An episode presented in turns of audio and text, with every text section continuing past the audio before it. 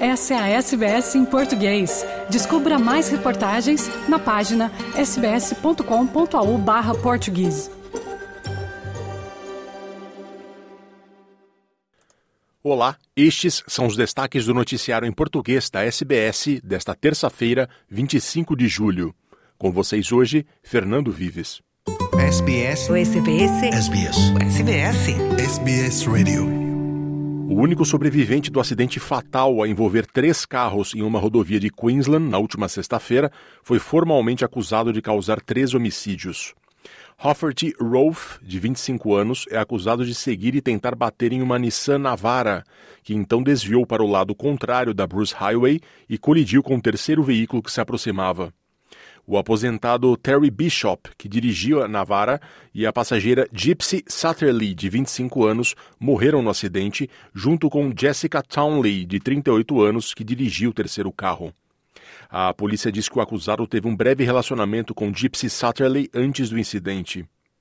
Rolfe já foi acusado anteriormente de assalto à mão armada com violência, direção perigosa, posse ilegal de veículo motorizado, roubo, fuga e de dirigir sem habilitação depois de desqualificado como infrator reincidente. O detetive superintendente Ben Fadian afirmou que a tragédia é chocante e ressaltou que Terry Bishop ofereceu uma carona a Gypsy Satterley depois de encontrá-la na beira da estrada. For him and his family it's a tragedy. Uh, he's doing the uh, right thing, picking up a person who's in distress on the side of the road, and this uh, tragedy has befallen him. As you understand, the, the families of these victims are still distraught. Uh, their grief is still raw. It's, uh, it won't extinguish for them. Um dos sindicatos mais poderosos da Austrália quer a implementação de um imposto para grandes empresas que financiaria habitação social e acessível no país. O Sindicato de Mineração e Energia de Construção Florestal, o CFMEU, na sigla em inglês, está pedindo um superimposto sobre lucros para financiar a construção e resolver a crise imobiliária australiana. O sindicato diz que a taxa se aplicaria apenas a 0,3% das empresas que obtivessem os maiores lucros. O secretário nacional Zach Smith delineará o plano ambicioso durante um discurso no National Press Club de hoje. Smith diz que mais de 750 mil habitações são necessárias com urgência na Austrália e um investimento de 28 bilhões de dólares por ano é preciso para fechar a lacuna habitacional. O CFMEU diz que isso seria confortavelmente coberto pelo imposto de superlucros proposto pelo sindicato. O primeiro-ministro Antônio Albanese afirmou que a Austrália precisa se preparar para a próxima temporada de incêndios florestais do próximo verão, a partir das queimadas florestais que estão varrendo o hemisfério norte. Albanese passou a manhã em Milton, na costa sul de Nova Gales do Sul, conversando com voluntários rurais que ajudaram a reabilitar a área após a devastadora temporada de incêndios de 2019 e 2020. Especialistas alertam que este verão pode haver um retorno às condições mortais de incêndios florestais graças ao El Niño. We need to do what we can to prepare for the upcoming season. We've just been through an incredible wet period, but the science and, and uh, climatologists tell us uh, that it's going to be a dry season coming up.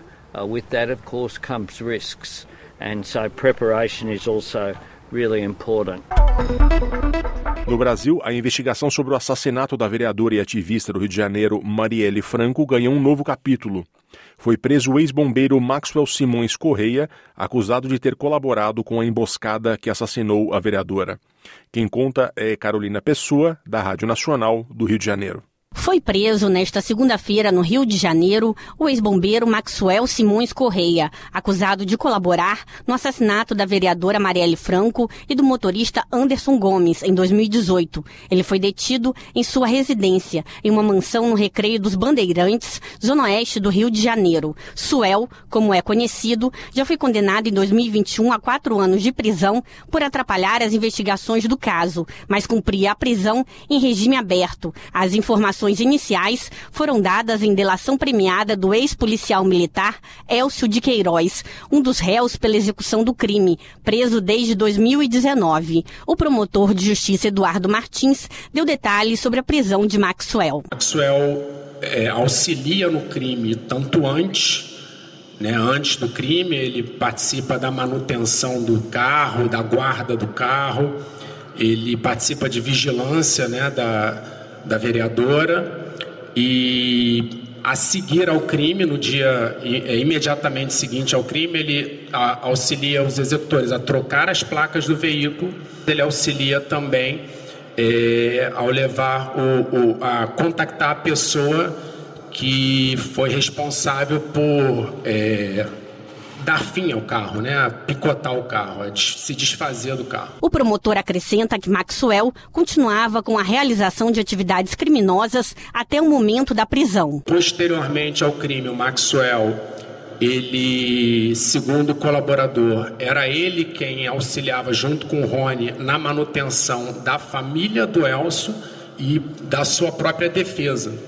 Então isso dá uma contemporaneidade à sua atuação. Ele vinha até recentemente auxiliando os executores. O delegado da Polícia Federal, Guilhermo Catrambi, acrescentou que Elcio descreveu o trajeto feito por eles para a execução. Rony, ele foi durante todo o trajeto até o centro da cidade, no banco da frente, chegando ao local, o Rony, o, o Rony com o auxílio do Elcio, é, deslizou para o, para o banco de trás, se equipou e ali eles permaneceram fazendo a, a vigilância na vítima.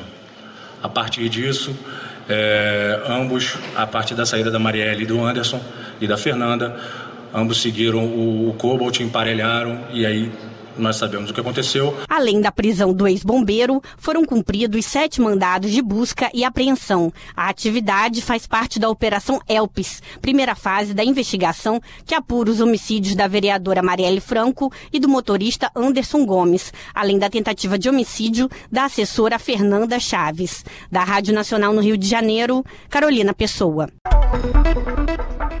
Quase 40% da população de Moçambique, que tem 30 milhões de habitantes, é analfabeta. A informação foi dada pelo presidente do país, Felipe Nyusi, durante a abertura da Conferência Nacional de Educação que decorre em Maputo. Segundo ele, a taxa de analfabetismo no país é de 39%. Entre as mulheres, o índice chega a quase 50%. 61% da população sabe ler e escrever ou simplesmente está alfabetizada.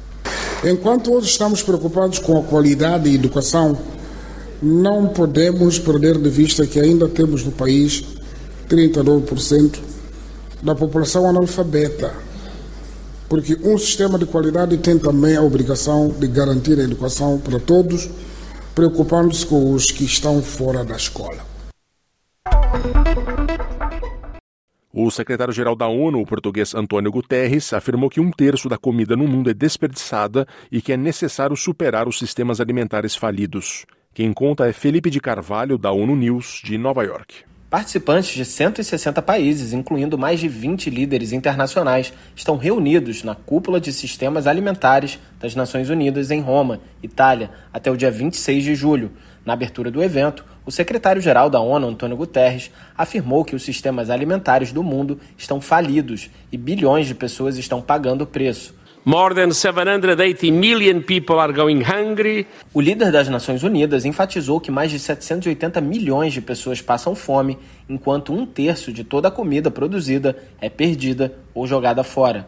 Ele sublinhou também que mais de 3 bilhões de pessoas não têm condições de bancar uma dieta saudável. Por isso, afirmou que é preciso construir modelos que garantam que as pessoas consigam alimentos nutritivos por preços acessíveis, independente de onde vivam.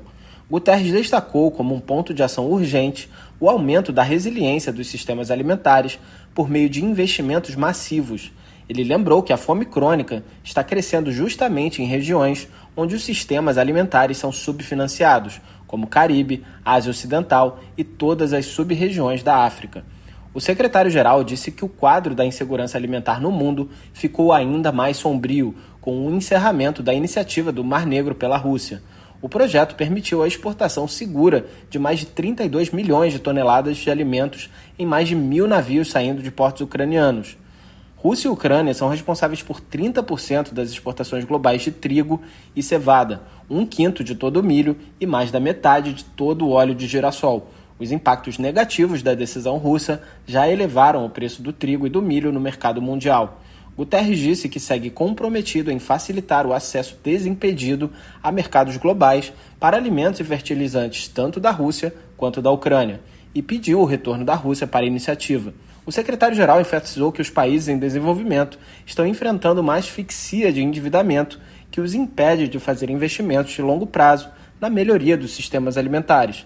Ele fez um apelo por um aumento massivo do alívio da dívida para que seja possível investir em atender as necessidades nutricionais de todas as pessoas. Guterres ressaltou ainda que a produção, embalagem e consumo de comida estão alimentando a crise climática, gerando um terço de todas as emissões de gases do efeito estufa e consumindo 70% de toda a água limpa. Para ele, a transformação dos sistemas alimentares precisa focar em reduzir as emissões de carbono e limitar o aquecimento global a 1,5 graus Celsius, inclusive em logística de transporte. Da ONU News em Nova York, Felipe de Carvalho. Curta, compartilhe, comente. Siga a SBS em português no Facebook.